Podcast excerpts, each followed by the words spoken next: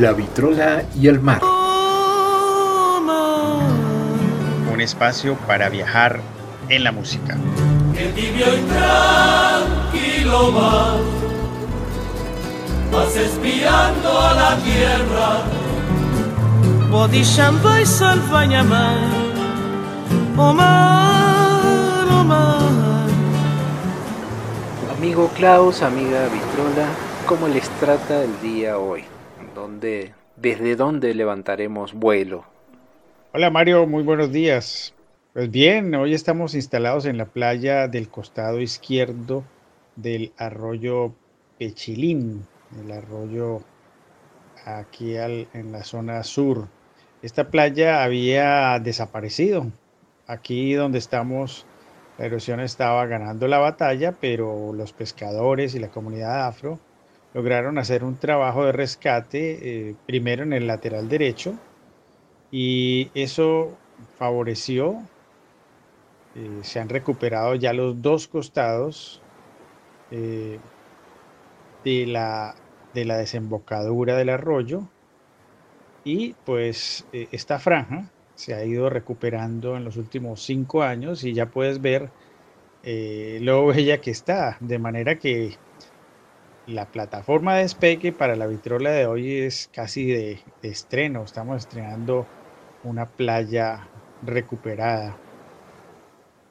Amigo, eh, te confieso de que cuando yo escuchaba la, eh, esa acción que tú mencionas de recuperar playas, de no sé, no sé si es ganarle terreno al mar, si estará bien dicho, si uno se lo gana o se lo pide prestado, pero asociaba que ese trabajo, bueno, permitía recuperar ciertamente una franja de, playa pero jamás hubiera asociado que eso había ocurrido aquí, porque no es una franja pequeña en cuanto al ancho que estoy viendo, sino que es importante. O sea que es, me, me cuesta creer que esto había desaparecido y veo que es un trabajo muy, muy bueno. Así que bueno, ya empezamos como siempre con tus sorpresas muy buenas, muy interesantes. Y hablábamos de despegar, de levantar vuelo.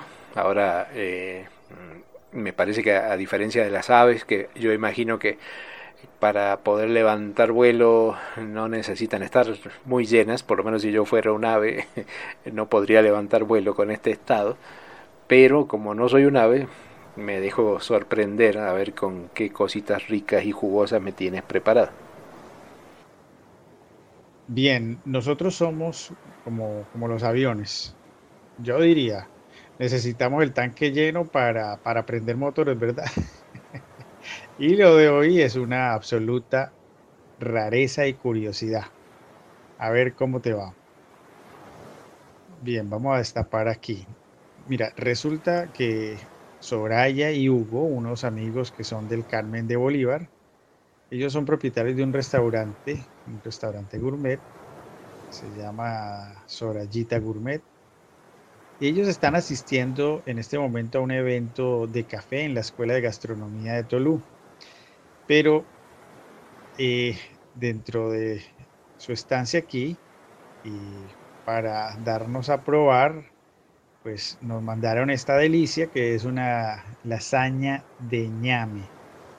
Así como lo oyes, lasaña de, de ñame ñame es un tubérculo comestible, pues muy abundante aquí en el Caribe, tal vez lo conoces, y pues bien, ellos viendo las temporadas de abundancia de ese ñame allá en Carmen de Bolívar, decidieron probar con nuevas presentaciones, y para la lasaña, pues prescinden de la pasta normal, de lo que llamaríamos la pasta italiana, y la reemplazan por el puré de ñame, manteniendo los demás ingredientes y armando las capas de la misma manera y usando también el horno.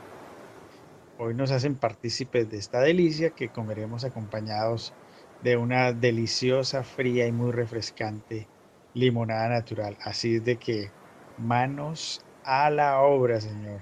Lasañas de ñame. Yo, yo creí que había sido todo un innovador al comer lasañas de berenjena, pero me has puesto la, vara una vez más muy alta. pero me parece buenísima la, combinación y ese tipo de, se puede decir, experimentos, de, intentos gastronómicos que finalmente terminan convirtiéndose en estas cosas tan, tan buenas. Y me alegro mucho de que tengas tantos amigos con intenciones de mostrarnos todo lo que ellos, ellos hacen. Me parece muy, muy buena, muy buena combinación. Te felicito. Pero bueno, también traje alimento para, para la vitrola. Hoy traje una música especial. Bueno, siempre todas son especiales cada vez que nos encontramos, ¿cierto? En este caso creo que combinaremos un buen ritmo, aromas caribeños, humor y de paso tal vez hasta podamos recordar historias. Eh, no, no entiendes mucho de lo que digo, ¿verdad? Pues, mire, yo te voy a decir una cosa. Aquí estamos en la República de Macondo. Aquí se comprende todo sin necesidad de entender nada. no sé, creo que logré confundirte y hasta yo estoy confundido, pero sigamos adelante. bueno, si se, si se comprende todo, me quedo más tranquilo. Por eso yo vengo tranquilo acá, porque sé que, que siempre algo va, algo va a salir, ¿no? Así que bueno, mira, para vamos a sacarnos la duda, acá, acá te paso el disco, mira, acá, acá lo tienes. Sí, sí, sí. Mejor, mejor miremos aquí el acetato. ¿Cómo es? Ah, voy a ver, voy a intentar. La vaquita pijirigua. ¿Se pronuncia así? No sé si está bien pronunciado, pero el nombre es curioso. Y la vitrola está lista, así que empiece el viaje, por favor.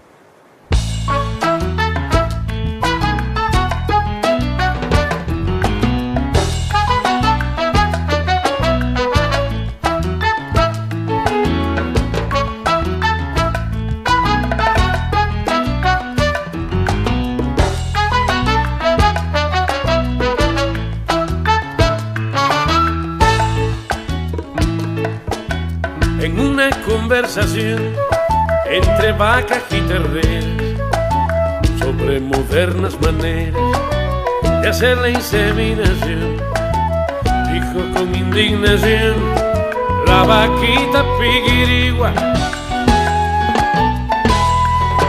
No salgo de esta manigua y aunque me cubran de oro, no salgo de esta manigua y aunque me cubran de oro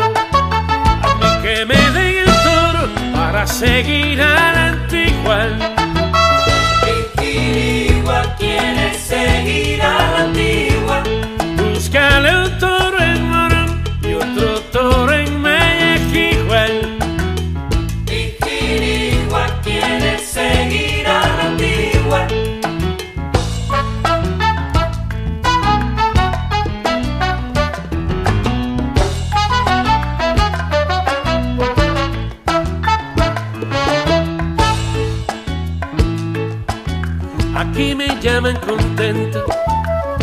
Para que me hinche, pero yo tengo un berrinche que estoy casi que reviento, como que monto y no siento en esa diaria parranda.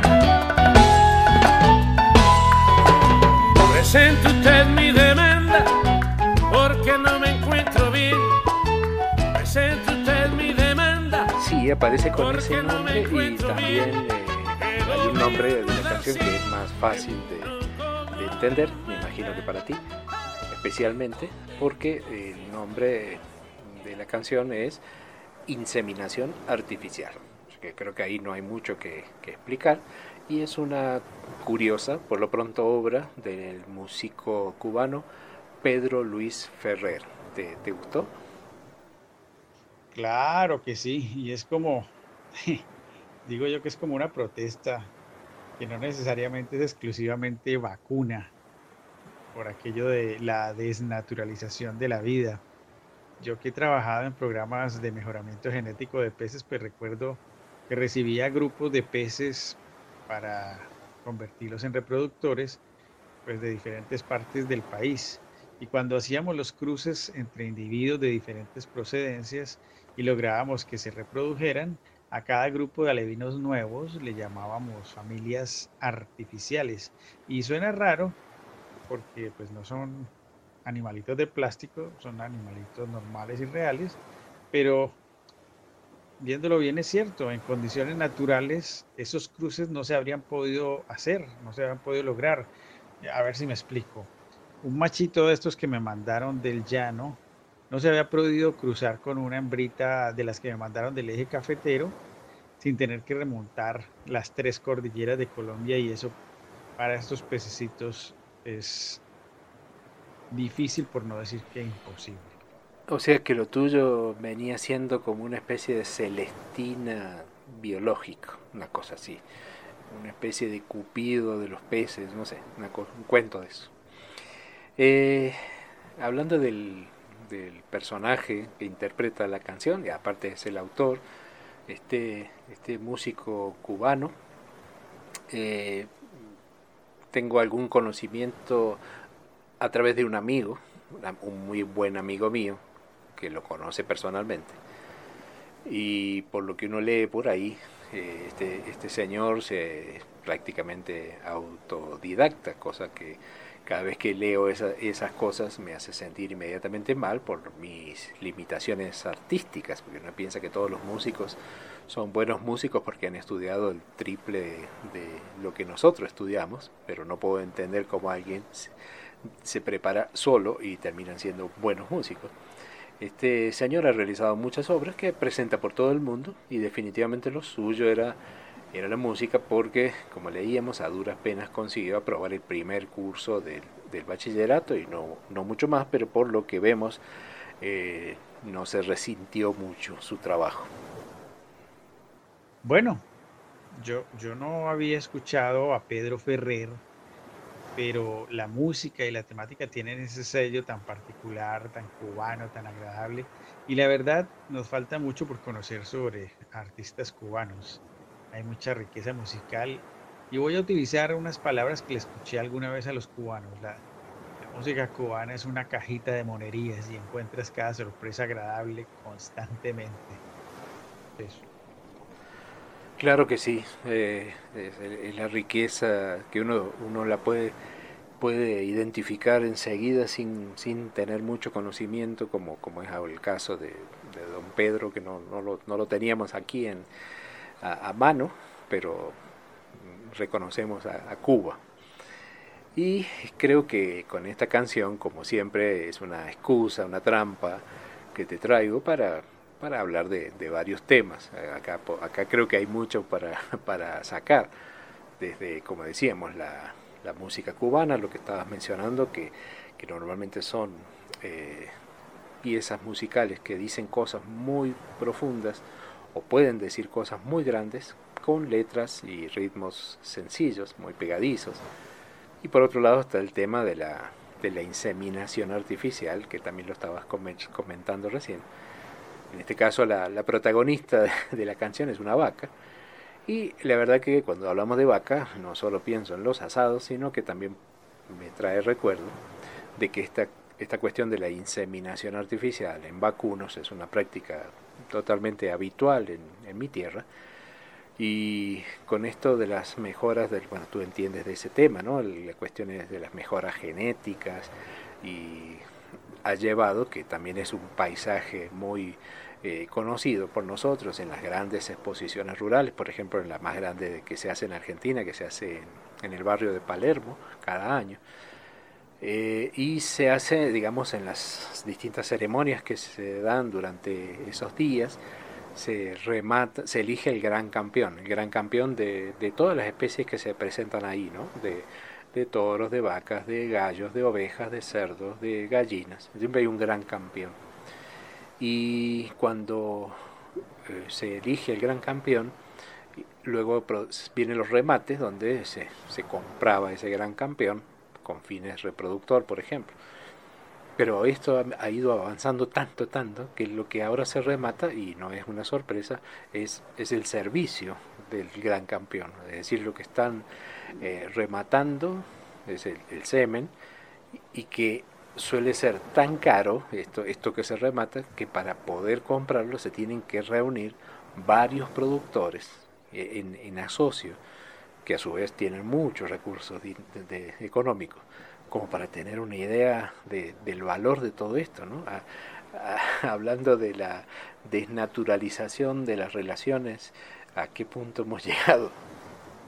Uf, eso es muy paradójico. Esos toros sementales viven como reyesitos, casi ni los dejan asolear. Tal vez no conocen ni un potrero y pueden tener cualquier cantidad de crías y tal vez mueren sin montar una vaca realmente. Y en la canción la vaca protesta justamente porque ella preferiría o le gustaría quedar en cinta, pero al natural, digo yo. Esto de, de inmiscuirnos en las, en las intimidades de las vacas, de los caballos, de los cerdos, me queda eh, claro y no hace falta ilustrarlo mucho. Pero cuando se tratan de otras especies que por lo menos son muy exóticas para mí, y que sé que tú tienes la experiencia, por ejemplo, en el, en el tema de los camarones, ustedes también hacen cosas, digamos, de este tipo, pero qué tan, qué tan complejo es eh, este, este tipo de manipulación.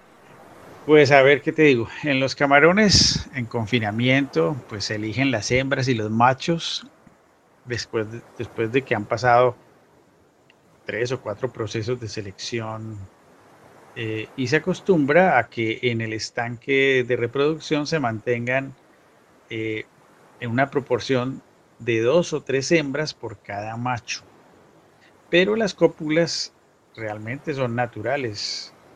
Eh, los operarios saben identificar las señales previas a la cópula, pues hay un cortejo previo, como una especie como de danza, y cuando eh, los operarios identifican, sacan a las hembras ya fecundadas para que éstas puedan desovar en unos tanques pequeños, muy oscuros, para que estén muy tranquilas.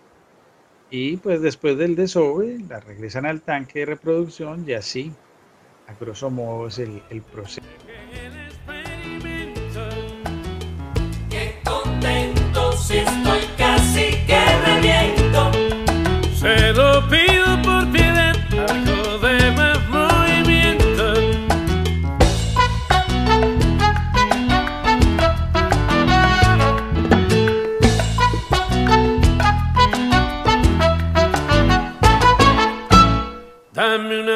Sacar el cuero, Abusadores, aunque no sea de raza para calentar motores.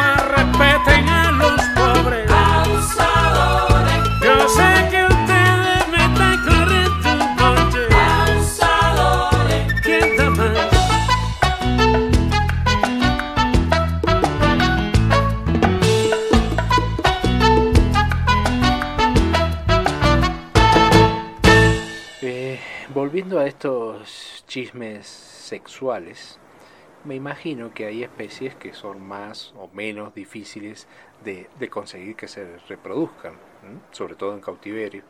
Imagino que, que en un extremo deben estar así, tipo los conejos, que como que no se hacen mucho problema, no se inhiben si uno los mira, o, o tal vez son más activos quienes, los, los zancudos, los microorganismos. Bueno, eh, aquí tenemos que volver a esto de lo que hablé al principio, de, de esas famosas familias sintéticas. Nosotros tuvimos realmente muchos problemas para la reproducción de las tilapias. parece un disparate porque normalmente las tilapias son muy, muy prolíficas. De las, desde las etapas más tempranas son muy prolíficas. Pero la tarea nuestra consistía era en lograr cruces específicos, los que decía el genetista que debíamos realizar. Eh, y esos individuos escogían por sus características, además estaban marcados uno por uno con un microchip y una marca eh, de elastómeros, que es como unos colores. Y además, pues, por supuesto, tenían que tener unas características fisiológicas y fisionomía eh, que respondieran a las necesidades del cruce.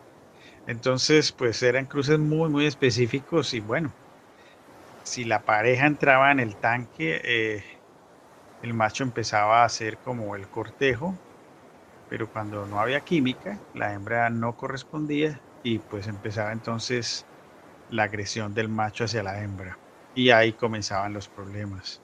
Tenemos que tener una cantidad muy grande de hembras con ese pedigrí requerido por el, por el genetista esas hembras las teníamos en reserva para poder hacer los reemplazos, porque si no, eh, pues eh, era muy difícil llegar a, cumplir con las metas y los propósitos. Y ese, eso sí era una tarea titánica porque eran 100 tanques de reproducción a la vez para lograr esas, esas nuevas familias. Entonces, fíjate, la química sexual existe hasta, hasta en las tilapias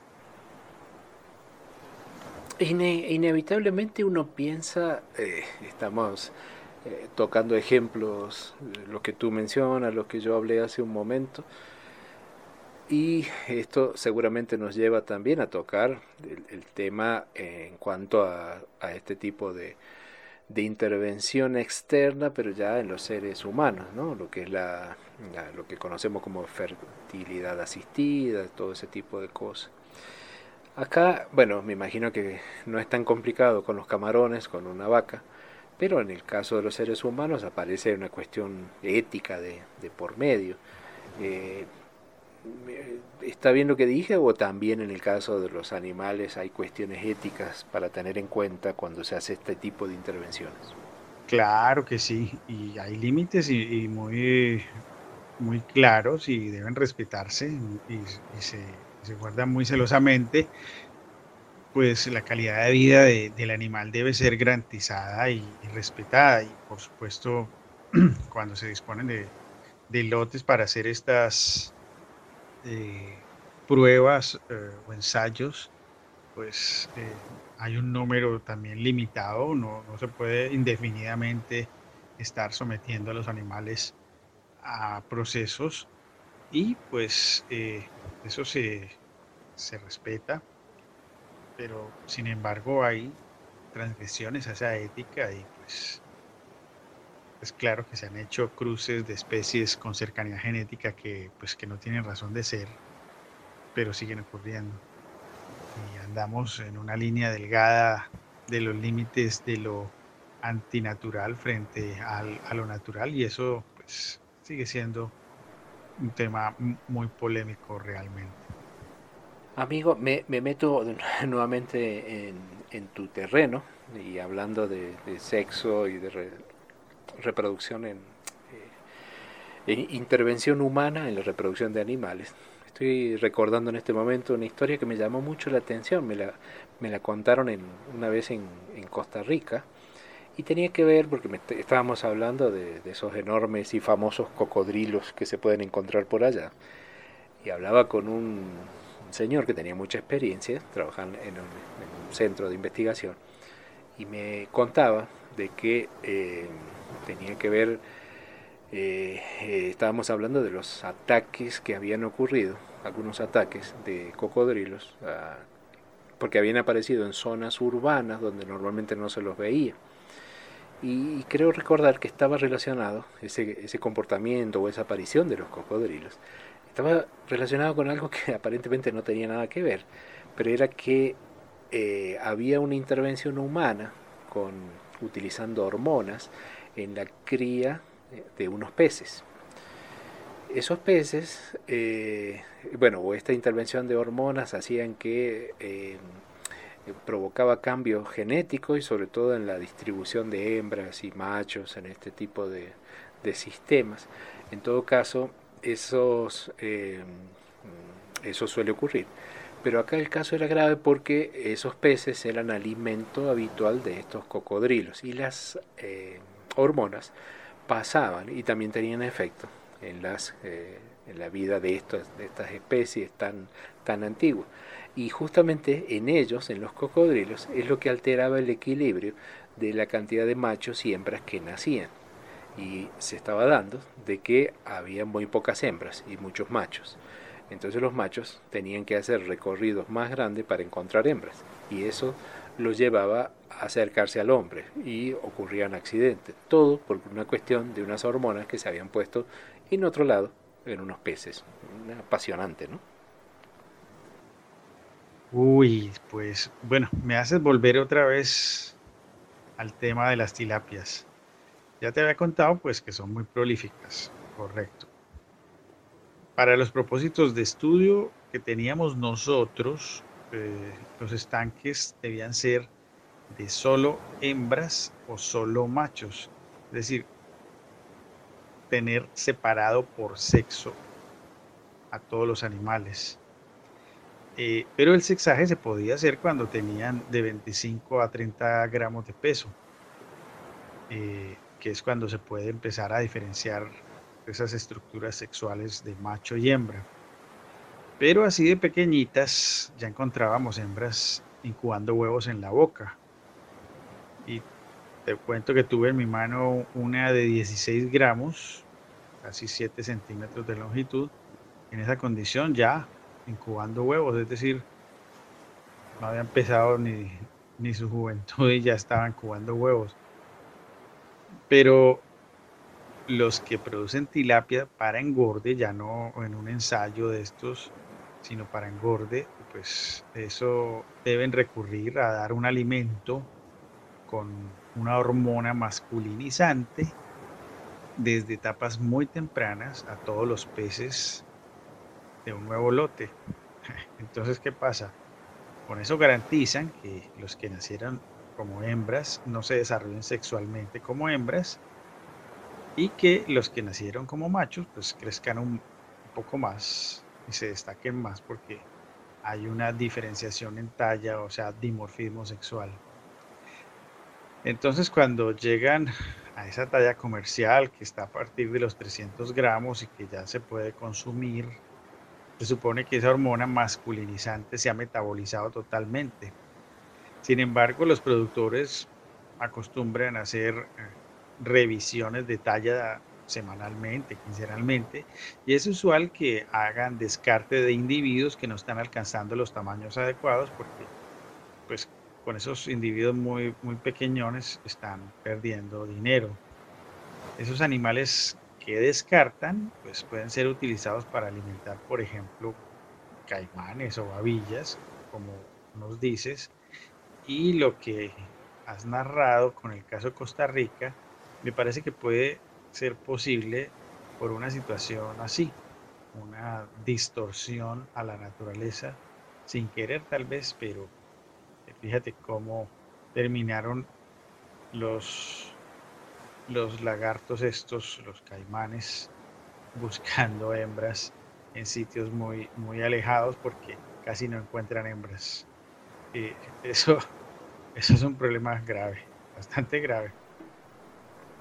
E imagino que tiene que ver eh, con lo frágil o lo fácil que es alterar lo que decimos por ahí como un equilibrio, un sistema en equilibrio, un equilibrio ecológico, ¿no?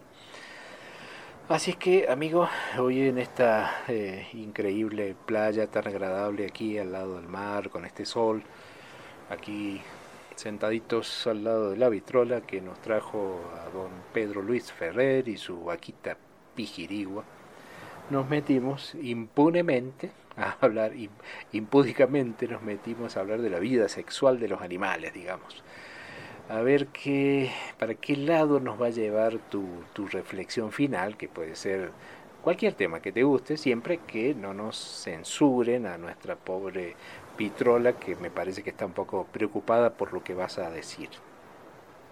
Sí, lo último que quisiéramos de la Vitrola y el mar es que cargue un letrero de censura o que se pueda escuchar solo en horarios aptos para adultos, pero retomando el pesar de la, de la vaquita, perdón, retomando ese pesar que tiene la vaquita, ¿cómo es que se llama? La vaquita pijirigua, por ser inseminada sin contacto alguno con el toro de su gusto, pues convengamos en que, aunque parecen casos aislados, lentamente estamos buscando regresar a lo más básico, a lo más sencillo, a lo más natural, lo más orgánico, diría yo.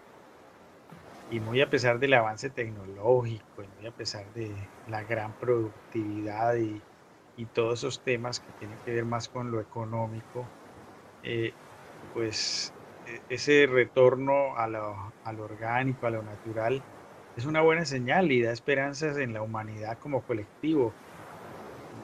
Tal vez parecen como eh, situaciones aisladas, pero hay muchas personas que lo están haciendo y bueno, esa es una buena señal. Creo que esa es la, dirección del viaje, de lo que hoy nos has planteado con esta buena música. Y bueno, esta es la vitrola y el mar.